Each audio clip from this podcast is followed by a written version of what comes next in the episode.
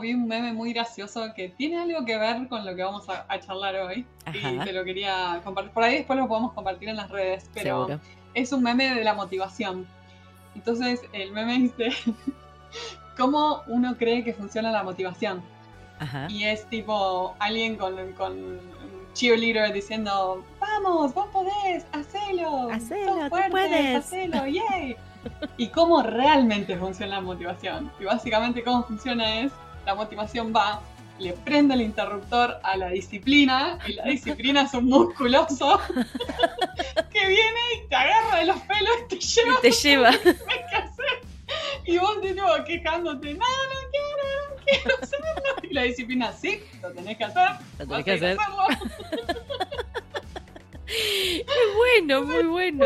Cosa porque es tal cual. Es Uno le parece como que si uno mismo se dice, no, tengo que hacer esto, me lo voy a poner las pilas, yo puedo.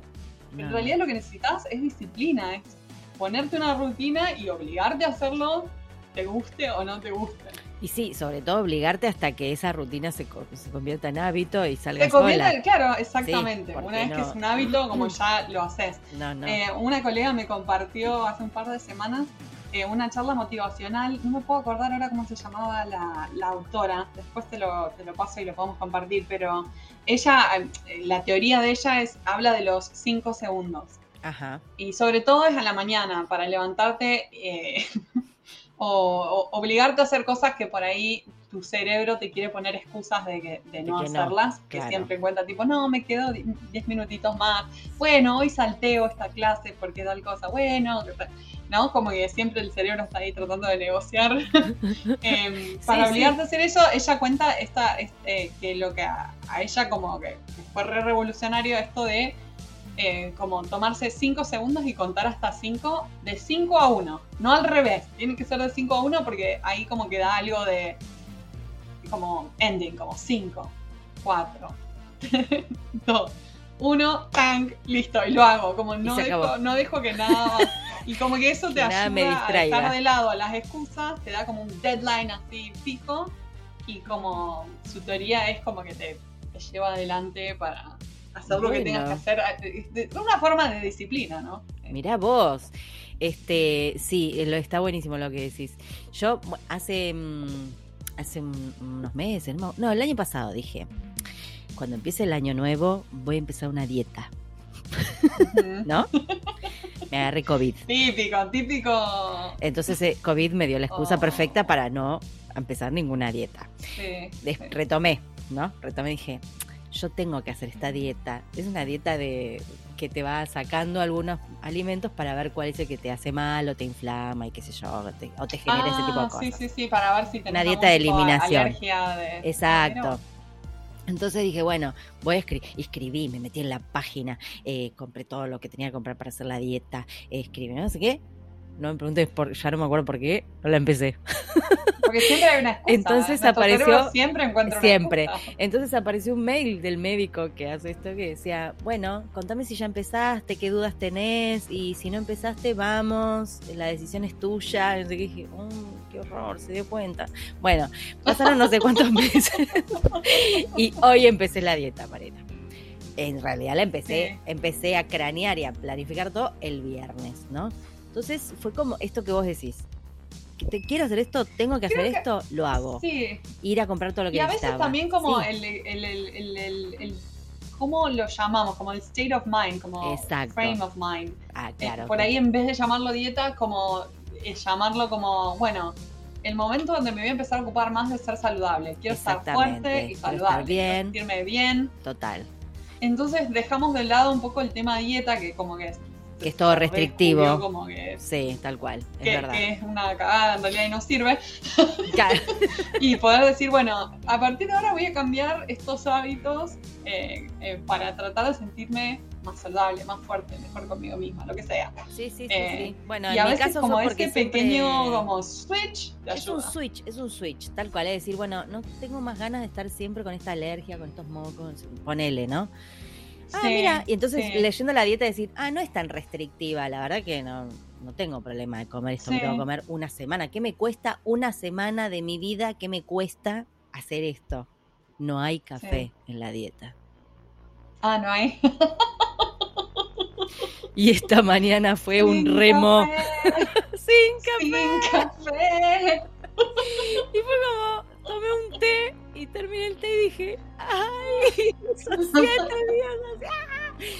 Así que hoy, se va- esta semana voy a demostrar a ver si el café, este, si la falta de café, digamos, este, me permite dormir mejor, no sabemos. Eh, Sí. qué pasa. Pero hasta ahora lo único que sufro es no tomar café. Ay, Lo demás no. no me importa. O sea, todo lo demás me lo banco, todas las frutas que yo como. Bueno, pero eh, me pasó esta mañana que dije, yo decidí hacer esto hoy, lo voy a hacer. Y lo Claro. hice. Y che, ¿y café descafeinado, por ejemplo, podés tomar o no? Tampoco. Mm, No, no, no, no. Directamente no está el café como No. opción. Ah, O sea, es, porque es el esta semana. nomás. descafeinado yo eh, como que tiene un gusto bastante similar, la verdad. Sí, yo probé un descafeinado en, en- en España. Y acá también. Y, No, no está mal. Lo que tienen los descafeinados, por lo menos acá, es que son no son de filtro, sino que son instantáneos. Y yo los Ah, tipo de instantáneos cápsula, eso, sí. No. Eh, Bueno, la cuestión es que esto es esto que vos decís, ¿viste? Es ponerse en. Es ponerse el musculoso al lado que te diga, no, Tiene que llevarte los lo pelos la disciplina. hacer. lo tenés No hay opción, te llevo arrastrando con- por el piso, pero te llevo. Me ha pasado hasta con trabajos que vos, que no son los que más te gustan, o que, bueno, ya está, lo agarraste y no es lo que más te copa. Y es como digo, ay, me escaparía del universo para no tener que hacer esto. sí, sí, Pero lo ten- yo ya me comprometí, lo tengo que hacer. O sea, igual soy media, viste, medio así, media virgo en la vida, decir, no, yo ya di, di mi palabra, ya está, lo tengo que Claro, hacer. me comprometo. Nunca jamás te deja colgado, porque... Sí, no. sí. Pero a veces con algunas cosas de uno cuesta más, ¿no? Pero Tengo que ir al gimnasio. Sí, sí. No, es Claro. que uno sí, uno mismo suele ponerse último en la lista y podés encontrar cualquier excusa, siempre hay algo, el cumpleaños del vecino, lo que sea, Sí. para ponerte una me- excusa de no lograr eh, me cosas que necesitas en realidad mucha disciplina.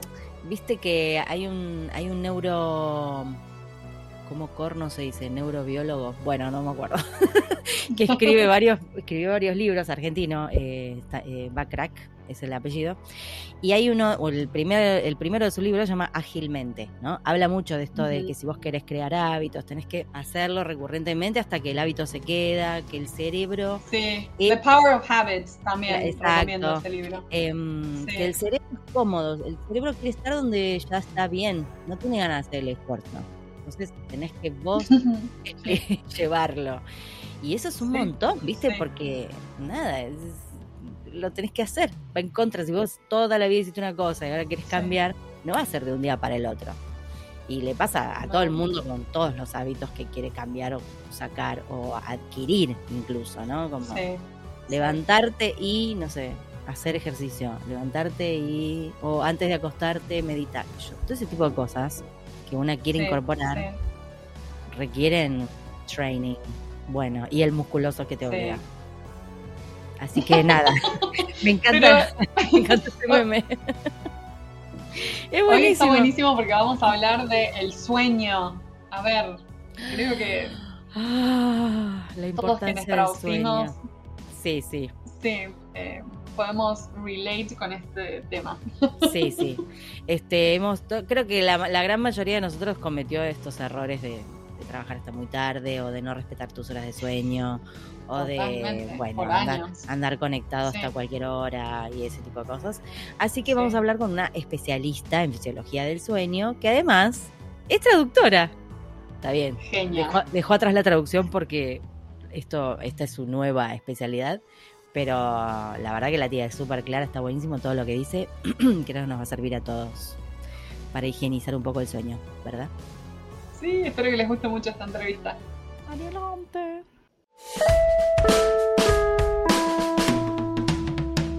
Hoy tenemos el gusto de entrevistar a Hanna Fernández. Ella es consultora y divulgadora especialista en bienestar y descanso. Es autora del podcast A Guide to Live Well, coautora del podcast No me da la vida sobre mujeres y estrés y autora del libro Aprende a descansar. Hanna es licenciada en traducción e interpretación y en humanidades, tiene un máster en comunicación y un máster en fisiología del sueño. ha trabajado más de 15 años en el sector de la comunicación. Desde 2018 se dedica a la consultoría y divulgación de contenidos especializados en bienestar y descanso y a acompañar a personas, empresas e instituciones a cuidar su bienestar físico, mental y emocional a través de un estilo de vida saludable. Hanna, es un placer tenerte aquí con nosotras en Pantuflas. Bienvenida. Bienvenida. Muchísimas gracias. El placer es mío de estar aquí charlando con otras colegas en la otra punta del mundo que estáis. Sí, tal cual. es un, un, gran placer. Es un tema súper interesante. Estamos como muy ansiosas por preguntarte muchas cosas. Así que te agradecemos mucho que te hayas sumado a esta locura que se llama En Pantuflas. Em, estás en Madrid, eh, bueno, como al sur de Madrid, nos contabas hace un ratito, ¿no? Así que estamos hoy triangulando Madrid, Milwaukee, Buenos Aires. Ah, qué hermoso nos quedó ese triángulo, precioso. Bueno, dije Madrid, es otro pueblo, ¿no? Pero bueno, más o menos por ahí. Anda por ahí. Eh, Hanna, bueno, soy licenciada en traducción.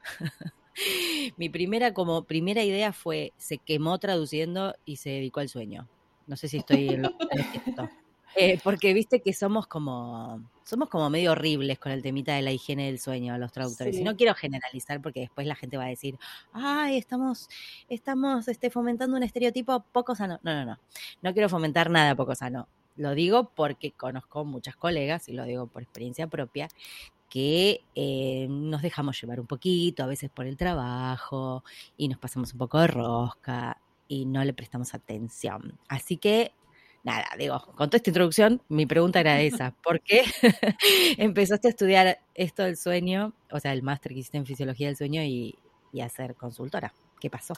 Pues antes de, hablarte de mí, te diré, para consuelo de todos los traductores e intérpretes que nos escuchan, que esto, lo de no, de no prestar atención al sueño y al descanso, no es cosa solo nuestra. Eh, es, cosa universal. Lamentablemente es, cosa, es, un tema universal y es, un problema universal. Así que para consuelo de la profesión. No somos nosotros nada más, menos mal. No, no somos bichos raros. Esto lamentablemente está más que generalizado. Y en mi caso, eh, no hay una relación causa-efecto tan directa porque entre mis estudios de traducción y mis estudios de fisiología del sueño transcurren 20 años. 20 años en los que yo trabajo como traductora y, en, bueno, al final dentro del ámbito de la comunicación no solamente me dedicaba a la comunicación con prensa, sino también eh, a, hacer traducción. Eh, y, eso por un lado, profesionalmente y personalmente, es lo es eh, a partir del momento en el. Perdón, voy a repetir que me estoy liando yo sola. Yo estudié hace 20 años traducción eh, y, bueno, y trabajo como traductora y desempeñando otras funciones, y 20 años después me dejo llevar por eso que tú anticipabas, Paola, de pues eso, de trabajar mucho y para qué voy a descansar yo si puedo estar trabajando 24 horas al día y decido pues que para qué voy a dormir directamente dejo de dormir. Entonces a partir de esa experiencia personal eh, eh, empiezo a entender que esto de dormir parece ser que es más importante de lo que yo pensaba. Eh, y empiezo a estudiar, me empiezo a formar y, es en lo que estoy ahora. Pero eso, entre mis estudios de traducción y mis estudios del sueño han pasado 24, 20 años, 20 años, porque hace relativamente poco que fue el, 20 aniversario de la licenciatura. Y entre medias también una depresión por agotamiento y bastantes problemas de salud derivados de no dormir. Por eso, no es que haya mm. una relación directa, pero, pero bueno, al final lo que decía antes, eh, no hay que ser traductor para, que nos pase esto que nos pasa a muchos de, decir, ¿para qué voy a dormir si puedo estar trabajando más horas? Sí, eh, bueno, eso es, un, es un alivio, que no somos los únicos locos, que igual digo, sé que hay mucha gente que también está en una vorágine constante y no sé si creo, y vos sabrás mejor, que tiene que ver también con las épocas que nos tocó vivir, digamos, porque nosotros nos agarró, yo cuando empecé a trabajar eh, hacía cosas en la máquina de escribir y hoy de repente si se cuelga la computadora me pongo loca, o sea, como hemos pasado por unos cambios tecnológicos buenísimos, pero a su vez que tienen esa, esa otra mm. cara, ¿no? De, de, la inmediatez, de que todo es rápido, que todo va a mil por hora, que quieres estar en, en todos lados. Eh, bueno, es que realmente hemos mm. pasado a considerarnos a nosotros mismos máquinas. Eh, tú lo has dicho, eh, los avances tecnológicos, sobre todo en la última década, han sido alucinantes y yo doy gracias a Dios porque gracias a eso puedo trabajar, yo trabajo desde casa. Pero es verdad que nuestro cerebro primitivo y nuestra fisiología no se ha desarrollado a esa velocidad ni en esos mm. términos. Y en lo que se refiere a nuestra biología, seguimos siendo mucho más primitivos de lo que pensamos. Y eso es algo que nos está costando mucho entender o que no queremos entender, porque además hemos creado una cultura y una sociedad en la que primamos, tú lo decías, la hiperproductividad por encima de todo, incluida nuestra salud y nuestra vida, el estar constantemente conectados, porque parece el, fear of missing out, parece que si estás dos minutos fuera de un dispositivo te estás perdiendo la vida pasar.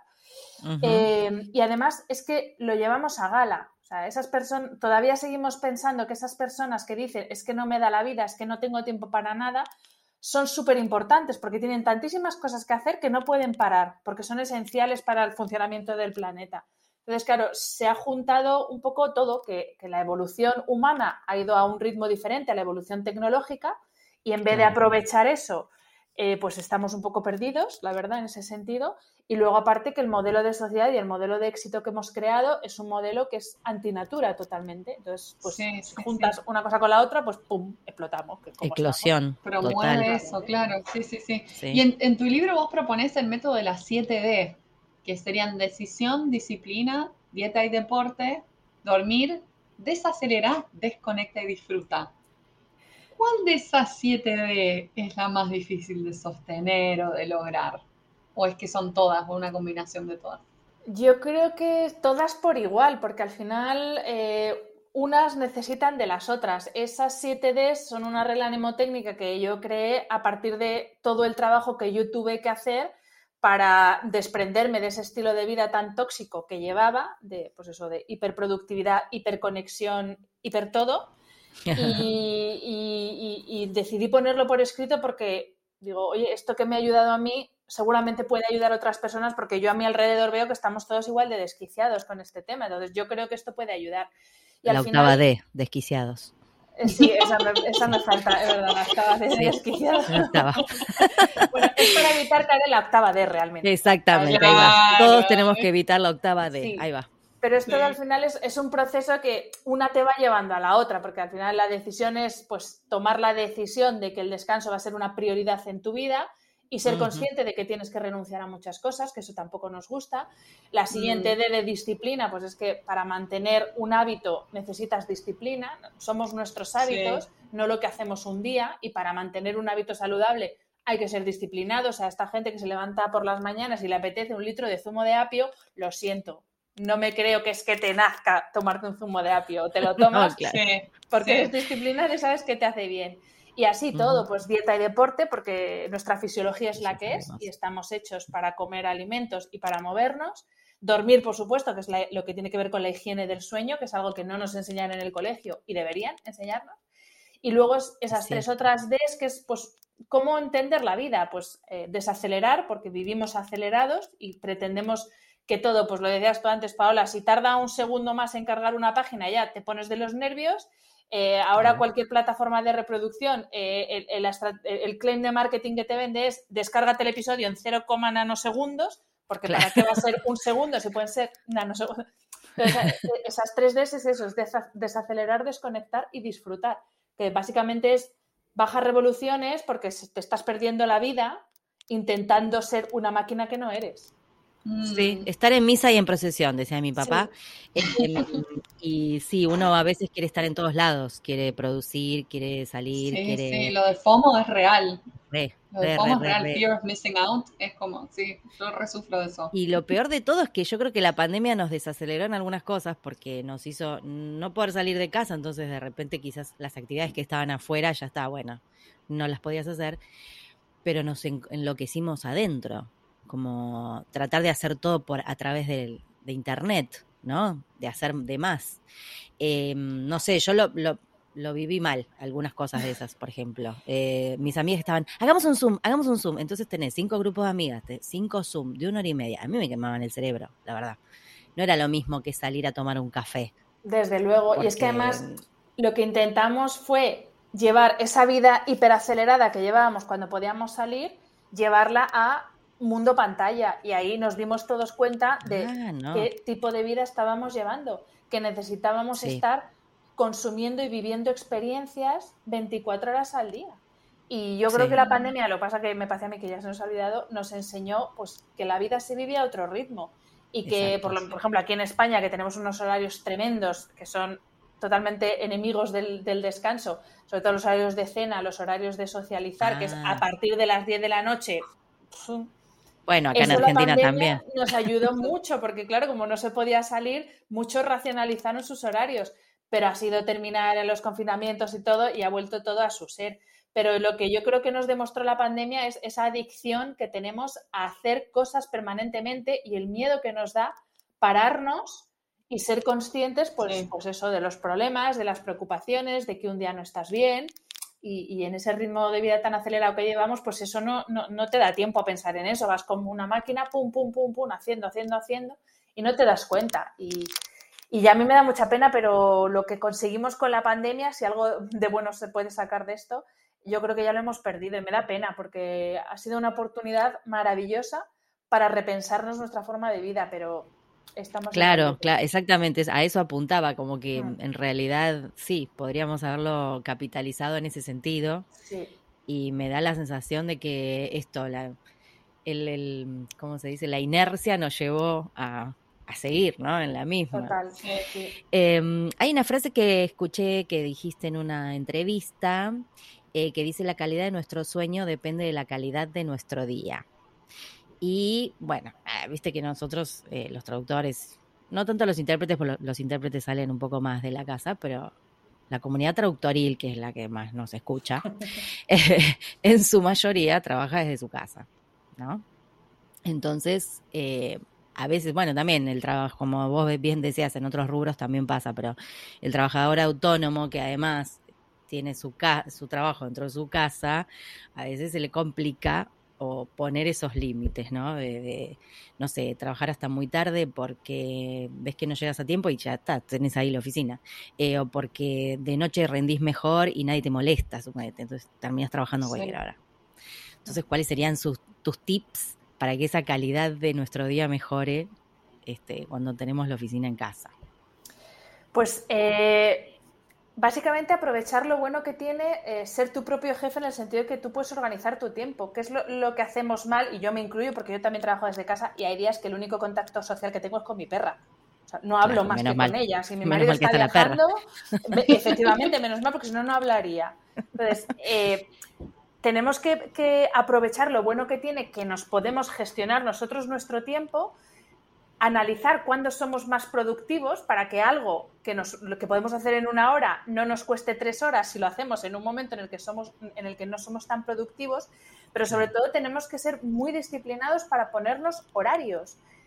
Porque es que si no, el trabajo lo invade todo. Ya lo ha invadido todo, teniendo los, los móviles y teniendo aquí los correos, los WhatsApp, teniendo Oh, todo en el sí, teléfono. hablar. Sí, sí. Entonces, si nosotros mismos no ponemos puertas al campo, que yo sé que es difícil, pero hay que hacerlo, es que te invade, porque al final, eh, cuando dependes, además, si dependes de lo que trabajes y tu facturación depende de lo que tú trabajes, es muy fácil decir, buf, pues voy a aprovechar esto porque yo que sé el mes que viene y así va pasando un mes tras otro, un Sí. año tras otro Es así. y nunca paras. Entonces, tener un tiempo limitado de trabajo y un espacio limitado de trabajo es importantísimo. Lo del espacio físico, que sea tu espacio de trabajo y que no sea la cama, la mesa del comedor, el sofá, eh, la encimera de la cocina, o sea, que sea un espacio de trabajo, porque eso a tu cerebro le dice, estás en el espacio de trabajo y ahora toca trabajar. Y cuando te vas a la cama, pues tu cerebro entiende, ah, estamos en la cama que aquí Sí. toca el sexo o el descanso, punto. No, no entra otra cosa. No hay más. Y si estás sentado en la mesa del comedor, pues lo mismo. Entonces, es súper importante ponernos límites, porque nosotros en eso somos nuestros peores enemigos. No nos ponemos Sí. límites y nos autoexplotamos, como dice un, un filósofo coreano que a mí me encanta, Byul Chung Han, y él habla eso de la autoexplotación a, las- a la que nos sometemos a nosotros mismos. Y ya los autónomos, o sea, Sí, es que somos el paradigma de la autoexplotación. Sí, somos Sí. nuestros peores jefes, sí, sí, sí. definitivamente. Sí. Este- Sí, como dice ella, nuestros peores enemigos, tal cual. Yo cuando recién empecé la, la carrera tenía eh, mi escritorio al lado de la cama y era literal que rodaba de la cama y me sentaba a, escribir en la computadora. Hacía, una maniobra así con Era muy insalubre hacer eso. No, no lo recomiendo para nada. En serio que me cambió la vida tener un espacio aparte para descansar y uno para dormir. Así sea Sí, otro rincón de la casa, pero no al lado de la cama. es que esa, información para el cerebro es importantísima, que la gente puede pensar que tontería. No es ninguna tontería, es súper importante la información que le llega al cerebro del espacio donde estás, igual que el tipo de iluminación que tienes, eh, el entorno que te rodea, todo eso es información que juega a tu favor o en tu contra. Sí, totalmente. Yo te quiero preguntar sobre algunos mitos o realidades. Em, por ejemplo, ¿hay que dormir ocho horas sí o sí? ¿Eso qué sería? ¿Como un mito o una realidad? ¿O es algo que depende de la persona? O... Pues eso es un mito de las supermodelos de los 90, que decía lo de las 8 horas de sueño y los 2 litros Nunca de agua. fui supermodelo y los 90 quedaron atrás, así que claro, no. es verdad que Cindy Crawford ponerle Sí, o sea, que, maravilloso que efectivamente el sueño y dormir, el sueño reparador es uno de los mejores cosméticos, por no decir el mejor, absolutamente.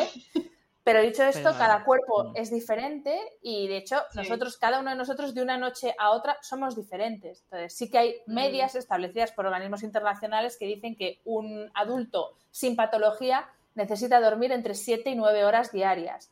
Dicho esto, habrá noches que duermas 6 horas porque no estés cansado o excesivamente cansado y te levantes a tope y habrá noches que estés 9 horas en la cama y te levantes como si te hubiera pasado un camión por encima porque tu sueño no ha sido tan reparador. Entonces, la calidad del sueño no solo depende de su duración, que es verdad que menos de seis horas eh, de forma continuada habría que analizar porque puede ser patológico, pero no solo depende de la duración, depende de la, continuidad del sueño, que no sea un sueño fragmentado, de que consigamos llegar a las fases de sueño profundo y a la fase de sueño REM, que son las fases en las que tienen lugar los procesos más importantes de regeneración, eh, limpieza cerebral, etcétera, y, que sea un sueño regular, hay veces que nos obsesionamos con dormir ocho horas y con lo que habría que obsesionarse, entre comillas, sin obsesionarse, es con que nuestros horarios de acostarnos y levantarnos sean lo más regulares posibles durante todo el año.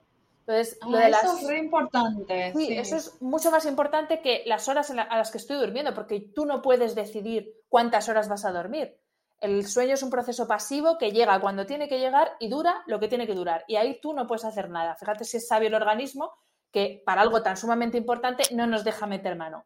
Donde sí podemos actuar es a qué hora nos acostamos y a qué hora nos levantamos y cuánto, cuán regulares somos. Entonces, vamos a trabajar y a, fijarnos y a preocuparnos por esa regularidad y no tanto por la duración, porque ahí no podemos, es que no podemos eso, hacer nada. Eso es cierto, sí, porque a mí me, me pasa a veces que me despierto y me despierto y ya está. Y me desperté un sábado, por ejemplo, que no es que necesito. Sí, sobre todo los fines de semana, sí, que vos decís, bueno, me voy a quedar durmiendo hasta un ratito más. No, olvídate. Te despertás a las nueve, no sé, suponete, y decís, ay, no, me tiro un rato más. Si yo me tiro un rato más, me despierto después peor. Entonces, como, no sé, así duerma 40 minutos, una hora y media más, y son las 12 y me levanto embotada. Y yo digo, ¿por qué no me quedé despierta cuando me desperté y se acabó? Y esto que me estás diciendo me responde eso, ese interrogante. o sea, nada, te despertaste, te despertaste, listo, ya, ya está. No, y también lo, de, lo del horario, lo del horario para ir a dormir, porque no es lo mismo decir, bueno, hoy es viernes, me quedo unas horas más, total, después duermo unas horas más de la mañana. En realidad eso te juega en contra también, no, es que puedes... Fijaros, es que nuestros sueños es, es, un proceso que se regula gracias a la luz del sol, a la alternancia luz-oscuridad. Entonces, por mucho que nosotros queramos ser murciélagos, vampiros, es que no estamos no estamos hechos para, hechos para eso. Sí que es verdad que hay cronotipos, hay gente más vespertina, gente más ah, matutina. pero no estamos hechos para vivir de noche y para dormir de día. Entonces, mm, es que es ir contra natura, no, no, o sea, que no hay, vamos, que no hay excusa, no hay, es que a mí me, no, es que no. Es que estamos hechos para, para funcionar durante el día y dormir durante la noche. Entonces, mm, lo que sea contrario a eso es ir contra natura. Yo tengo el problemita que yo siempre fui muy vespertina desde chica. O sea, desde chiquitita me quedaba leyendo, mi mamá venía y me apagaba la luz, o sea, ahí la que la regulaba era mi mamá, digamos, porque si no yo seguía. Eh, y siempre funcionaba mejor de noche. Estudiaba de noche, mi hermana estudiaba de día, o sea, estábamos intercambiadas. Em, y me pasa que, que mi tendencia es acostarme tarde, siempre. Entonces, si me acuesto temprano, suponete digo, no, mañana me tengo que levantar muy temprano, me debería acostar más temprano, no me duermo. O sea, me cuesta dormirme, porque es como que me falta el entrenamiento, ¿no? De, decir, bueno. no, es que el mundo realmente está pensado para los matutinos. Yo, por ejemplo, soy matutina extrema y yo me levanto todos los días del año, me despierto entre las seis menos cuarto y las seis de la mañana.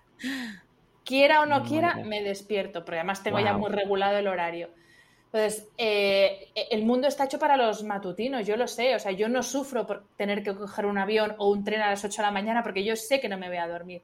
Sin embargo, los que sois más vespertinos eh, sufrís porque además los horarios laborales, los horarios escolares, que, es que están pensados para gente matutina. Entonces, si eres vespertino, no eres un vago. Es que tu, pico de, melatonina es más tarde, tu fase, o sea, tu, tu fase de sueño, por así decir, es más tardía y si lo conoces y puedes manejar tus horarios, fantástico, no pasa nada. Ahora bien, acostarse a las 8 de la mañana y dormir durante el día no es ser vespertino, ahí tienes un desfase. No, no, claro, claro.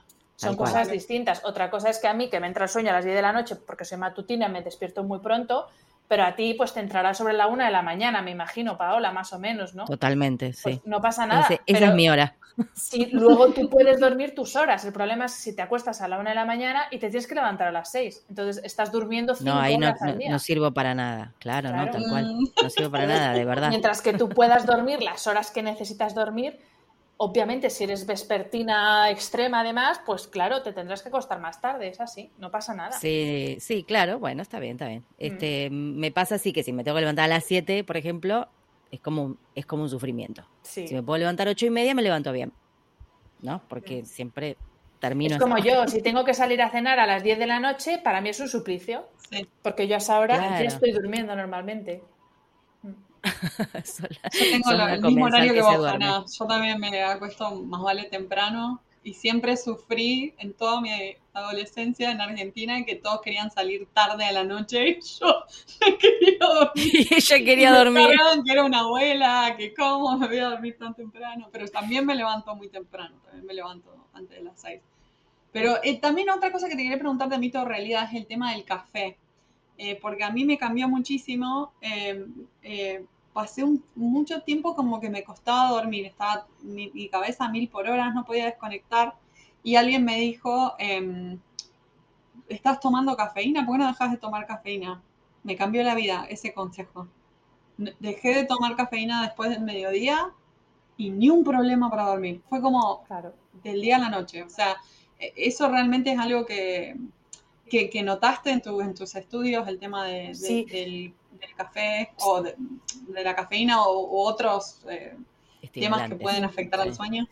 Eh, sí que es verdad que la cafeína y otras bebidas estimulantes, otros mm, compuestos estimulantes, afectan de forma muy diferente. Hay gente que se puede tomar un café antes de dormir y no le afecta y gente que no por regla general sí que nos afecta. A partir de las 3, 4 de la tarde no deberíamos tomar ningún estimulante porque la cafeína funciona de la siguiente manera. Eh, la cafeína actúa sobre los receptores de adenosina. La adenosina es una molécula que vamos acumulando durante el día, a medida que nos vamos cansando, se va acumulando adenosina. Y esa adenosina llega a un punto que ya se ha acumulado cantidad X y al cerebro le llega la, la señal de, oye, ya hay mucha adenosina acumulada, estamos cansados, hay que dormir. Si tú estás tomando café, cafeína en forma de té, de, cola, de lo que sea, estás tomando ese estimulante permanentemente, esos receptores que tiene el cerebro de adenosina están bloqueados. Entonces tú puedes estar agotado, pero al cerebro nunca le llega la señal de estamos cansados, tenemos que acostarnos. Por eso, si te afecta mucho, yo por ejemplo tampoco puedo tomar cafeína a partir de las, de las 3 de la tarde porque me afecta mucho. Si te afecta, después de comer no se toma más eh, estimulante porque va a afectar definitivamente a, la calidad de nuestro sueño y, ese es el funcionamiento. Hay algunas personas, ya digo, que no les afecta, pero por regla general nos afecta mucho. Así que mejor mm. prescindir de, las bebidas excitantes a partir de la hora de comer. Igual que de, alimentos que, nos alteren mucho o que nos vayan a provocar una digestión muy pesada o muy tediosa, porque son pues eso, cenas muy copiosas, muy tarde, igual hay que evitarlo, porque si estamos haciendo la digestión no nos vamos a dormir.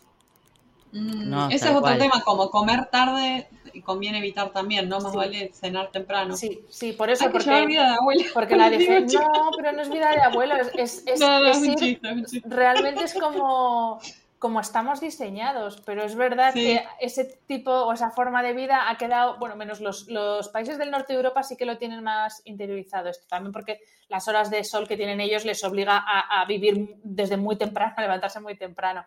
Pero es verdad que es que es para lo que estamos hechos y es lo que digo, si estamos digiriendo, la digestión es un proceso que requiere muchísima energía que puede elevar la temperatura corporal y para dormirnos tenemos, tiene que bajar la temperatura corporal.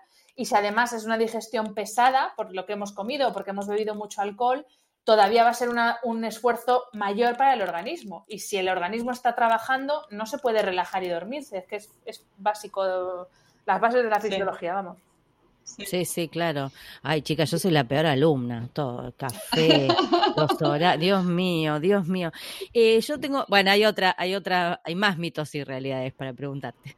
Sí, un par más, un par más porque esto, está buenísimo. El tema de las pantallas, por ejemplo, eh, que dicen, no, no tenés que estar en la pantalla. El otro día estaba viendo algo, a Amy Schumer, la comediante que estaba en un, en un talk show de Ellen, creo, que le decía tipo, bueno, como que el ser humano sabía y te dicen tipo, si dejas la pantalla antes de ir a dormir, puedes tener un sueño increíble, ocho horas por día, te va a cambiar la vida y tipo los seres humanos tipo, no, no lo voy a hacer. Bueno, por lo menos diez minutos antes, diez minutos antes no toques pantalla y te cambia la vida. No. Pero fíjate cómo hemos llegado a esta situación y vamos, yo no sé la edad que tenéis vosotras, yo tengo 40 años eh, y esto es reciente, o sea, yo no he sido así toda mi vida. O sea, hemos llegado a una situación tremenda en poquísimo tiempo. Y efectivamente lo de las pantallas no es ningún mito, es nefasto para nuestro descanso. Y ya no solo diría para el descanso, para nuestra salud mental. El abuso que hacemos de, dispositivos, de redes sociales, aplicaciones, es nefasto para nuestra salud mental y, efectivamente, aunque lo sabemos, pues parece que nos da exactamente igual. En concreto para el sueño... Es tanta la adicción que dejamos bueno, es que, no, es que ya es patología, ya está tipificado debajo de lo que se denomina tecnoestrés. Ya hay patología de tecnoansiedad, tecnoadicción, eh, ¿cuál es la otra? Tecnoadicción, tecnoansiedad, y no me acuerdo, bueno, hay otra, pero sí, ya son patologías. Y, en concreto para el sueño, el tema de las pantallas, eh, el problema es que nos provocan una triple activación. Nos activan fisiológicamente porque la pantalla emite luz azul, que seguro que habéis oído hablar de la luz azul, la luz azul es parte de la luz, del, de la luz del, espectro visible y es, de nuevo, es información para el cerebro. Esa luz azul, cuando entra por la retina, le dice al cerebro, oye, luz azul, despierta, que eso es de día, hay que espabilarse.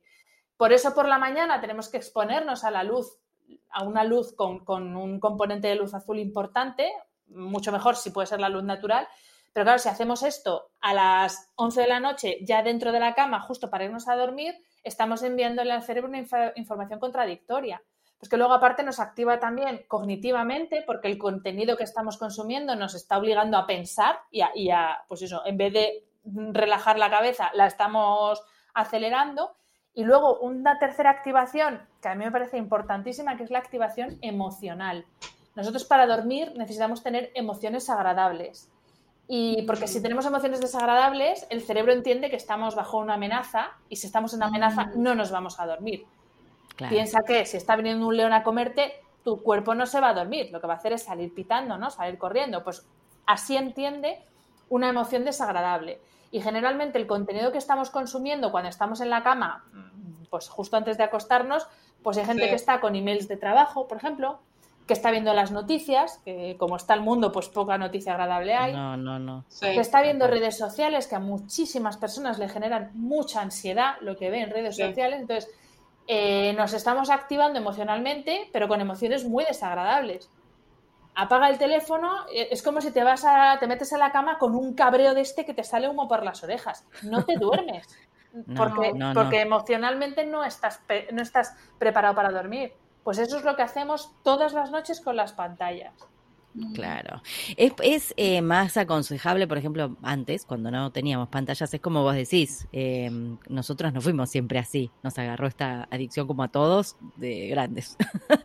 Em, acostarse con un libro, o es preferible em, una música, o es preferible algo más no sé, una sesión de meditación, se me ocurre.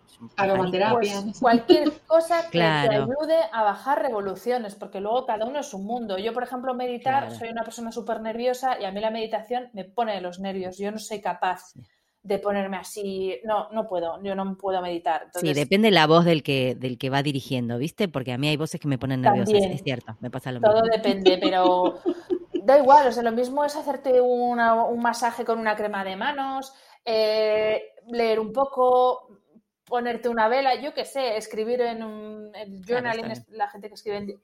Cualquier cosa que a ti te ayude, por un lado, a relajarte y a desconectar y algo que puedas hacer todos los días, porque al final vas a generar una rutina y tu cerebro, que es muy listo, va a decir, ah, que todos los días después de escribir en el diario nos vamos a dormir porque estamos relajados, pues tiene esa capacidad de anticipar qué va a pasar.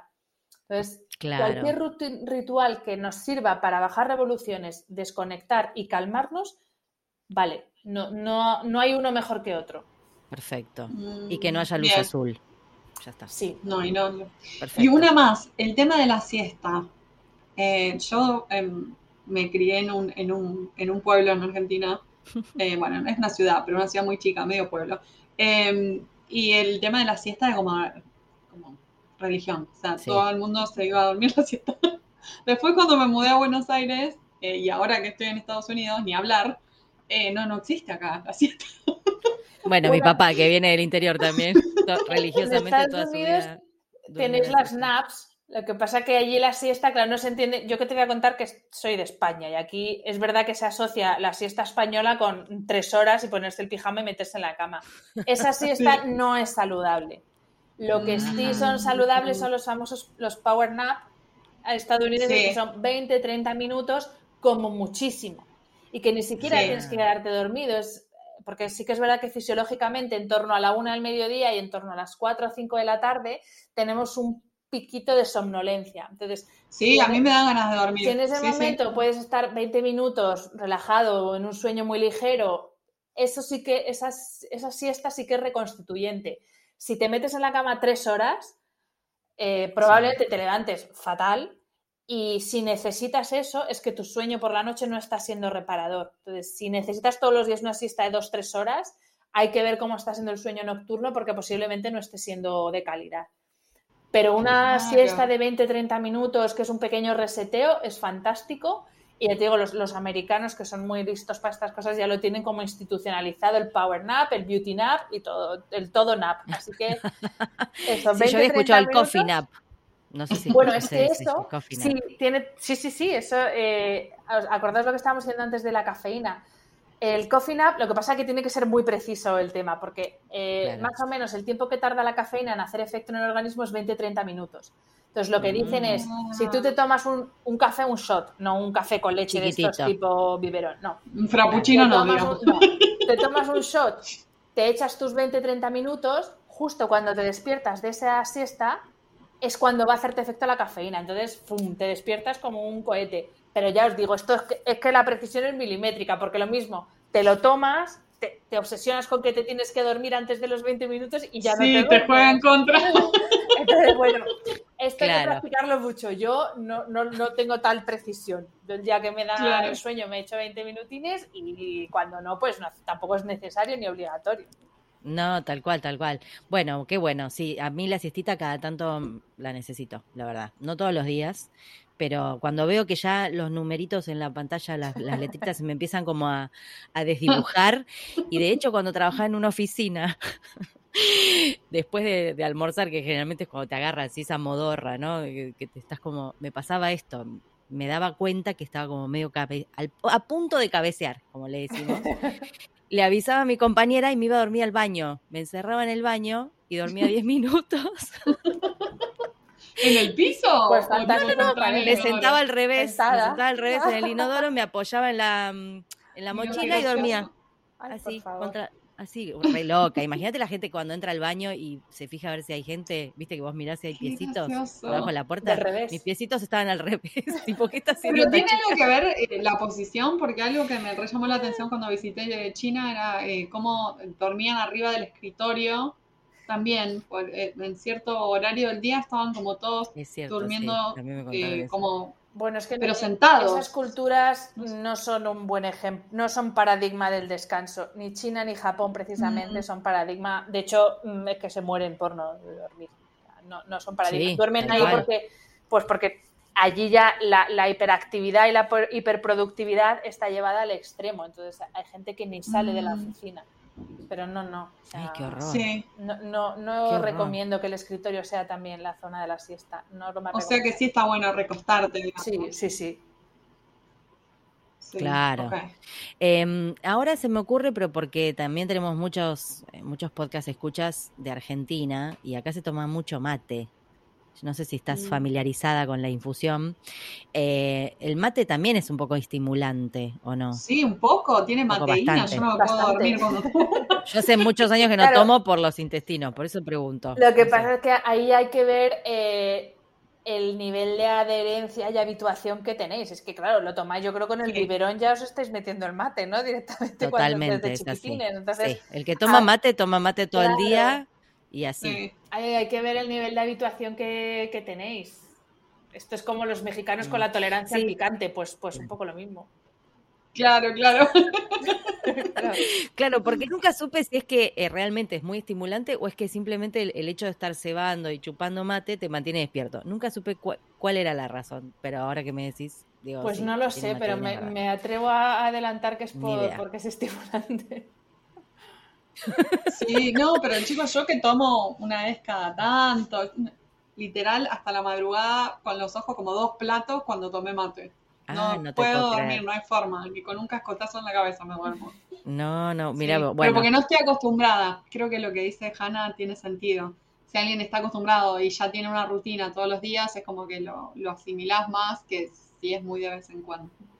Bien. Mm, hay cuántas cosas. Bueno, te preguntaría mil cosas más, pero tenemos un tiempo acotado y además tenés una página, tenés un podcast, tenés un blog, o sea, cualquiera que esté interesado en seguir aprendiendo un poco más y ponerse un poquito de límite, ¿no? Y de disciplinarse.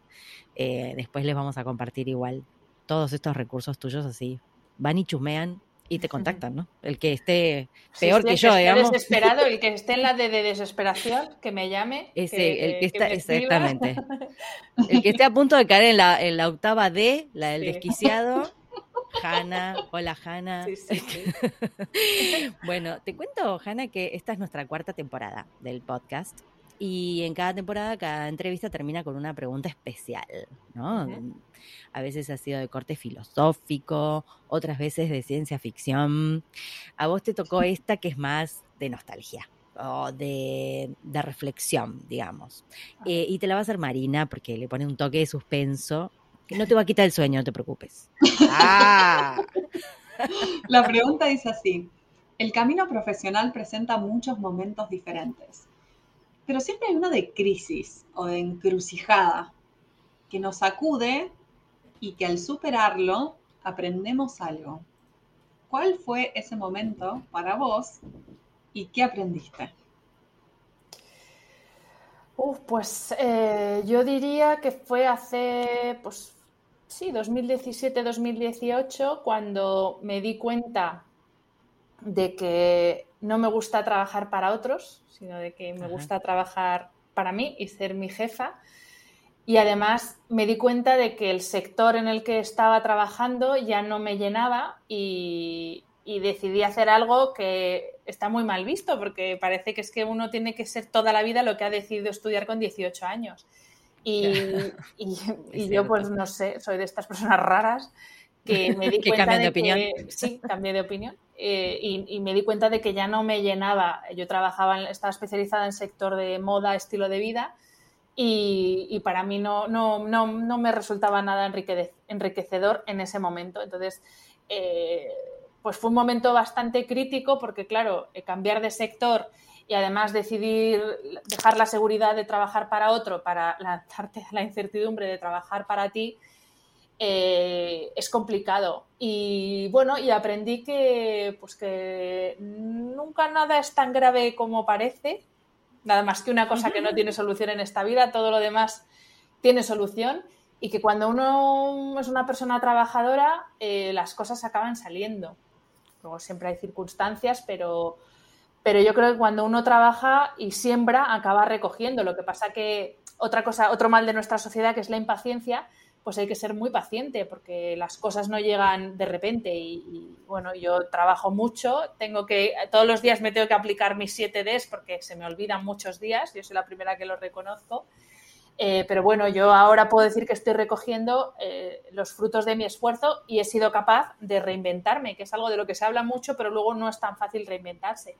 Y, eso, y, y ahora soy muy feliz y es verdad que tuve un momento de mucho miedo y mucha incertidumbre. También es importante contar con un entorno que te apoye. Pero bueno, eh, luego nada es tan grave como uno se piensa. Siempre te pones en lo peor y yo creo que nunca llega a ser tan lo peor. Así que yo creo que no se puede vivir siendo infeliz. Totalmente. Sí, es, priorizar. no también, ¿no? Como, bueno, no, ya estudié esto, este es mi destino. ¿Por qué este es tu destino? Claro, y además si cambias de idea, de parecer, si ya no te llena, está bueno y, poder y que todo lo que uno hace en la vida le sirve, o sea, porque a mí la gente me pregunta, ¿por qué no te dedicas a la traducción? digo, vale, yo ahora no ejerzo como traductora, pero yo, gracias a que hablo tres idiomas además del mío, puedo leer en otros idiomas, puedo entrevistar a otras personas en otros idiomas, escuchar podcasts en otros idiomas todo lo que tiene que ver con bienestar, que todo empieza en Estados Unidos y llega aquí con mucho más retraso, pues gracias a que soy bilingüe y hablo inglés, puedo, pues eso, puedo hacer un curso en inglés, pues, decir, y eso mm, me sirve a día de hoy. Eh, humanidades, que es historia, filosofía, literatura, pues yo aprendí a pensar. Y es que a mí pensar me sirve a día de hoy. Entonces, no hay que tener miedo a decir, buf, es que yo estudié ingeniería. ¿Qué voy a hacer yo ahora siendo profesor de yoga?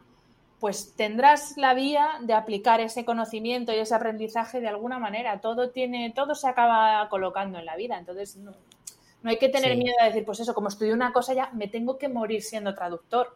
Pues es que no, lo mismo te das cuenta de que no es lo tuyo y tienes que ser toda una vida infeliz. No, por Dios. Sí, no, no. no tiene, aparte, si uno lo piensa, no tiene ningún sentido que uno a los 18 años, que para mí no es un, un ser humano totalmente formado, elija una carrera para toda la vida podés tener una, una, algo que te llama la atención, que te gusta, que decís, ay, me gustaría hacer esto. Pero la realidad es que pueden cambiar tantas cosas. y uno mismo, uno, mismo termina en otra parte del mundo o conoce otra gente. Yo no sé, te pueden pasar miles de cosas. Totalmente. Y estamos totalmente de acuerdo con lo que decís, que lo habíamos hablado en nuestro podcast también, con esto de todas tus experiencias alimentan lo que hagas siempre. es como, eh, así que está buenísimo lo que contás y es muy esperanzador para mucha gente que siempre está ahí como dudando de si va para acá, va para allá, si, o, en el medio de una crisis no sabe muy bien si dejar lo que ya tiene porque ya hizo mucho. También digo, una cosa, Paola, eh, adelante a cambiar de vida las veces que haga falta, pero eso es una cosa y otra cosa es eh, esto que nos están vendiendo muchos gurús, entre comillas, es que no me veis, pero estoy entrecomillando mucho. Está haciendo comillas en el aire, sí. Eh, esto que te venden de, pues sí, que todo es fácil y que tú por quererlo mucho y visualizarlo mucho, mañana vas a ser eh, lo que tú quieres ser. y no, o sea, hay que, adelante, cambia, pero con cabeza, sé previsor. Yo estuve dos años preparando mi cambio porque me aseguré una estabilidad económica, unos ahorros económicos, que eso es súper importante, porque al final el poder pagar las facturas es lo que te deja dormir por las noches, las cosas así. Sí, sí. Entonces, eh, hacerlo, pero hacerlo con cabeza, que a mí también me da mucha pena gente que veo que dice, Ay, sí, yo quiero ser emprendedor. Bueno, ya, sí, pero emprendedor no es que se te vaya la olla. Entonces, mm, claro, sí, sí, sí. Y priorizar la felicidad, pero con cabeza. Efectivamente. Sí, muy bueno, muy buen sí, Excelente. Qué lindo, me encantó esta entrevista, Hanna. Voy a tratar de ser más disciplinada, me parece. Poquito a poco, una cosita cada vez.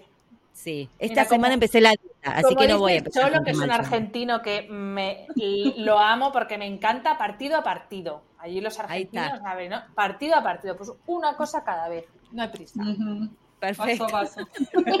Perfecto. Partido partido. Sí, sí, sí. De alguna cosa por vez vamos este, disciplinándonos y yo creo que, a muchas, a muchos colegas les va a servir toda esta información para organizar un poquito. Para no entrar en la D del desquiciado, por favor. Eso. No seamos una manga de desquiciados. Eso. Gracias, Cana. Mil gracias. Gracias a Mil gracias. Excelente. Un beso grande. Chao.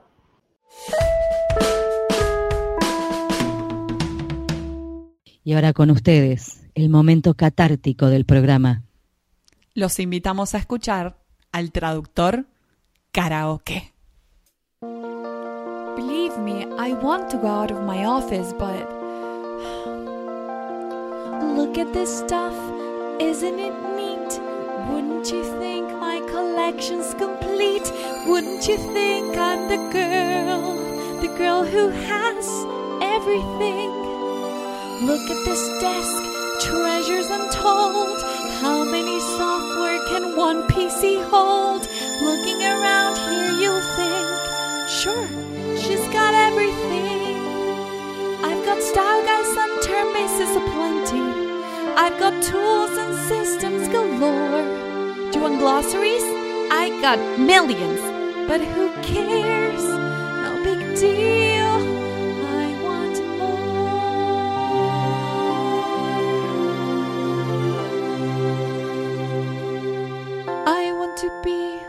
People are. I want to see, want to see them dancing, walking around on those. What do you call them? Oh, streets. Translating at home, you don't get too far. Going outside means changing my slippers. Would it be fine to go out wearing PJs? Do I have to change? Out where they walk, out where they where they stay all day in the sun, wandering free. Wish I could be part of that world.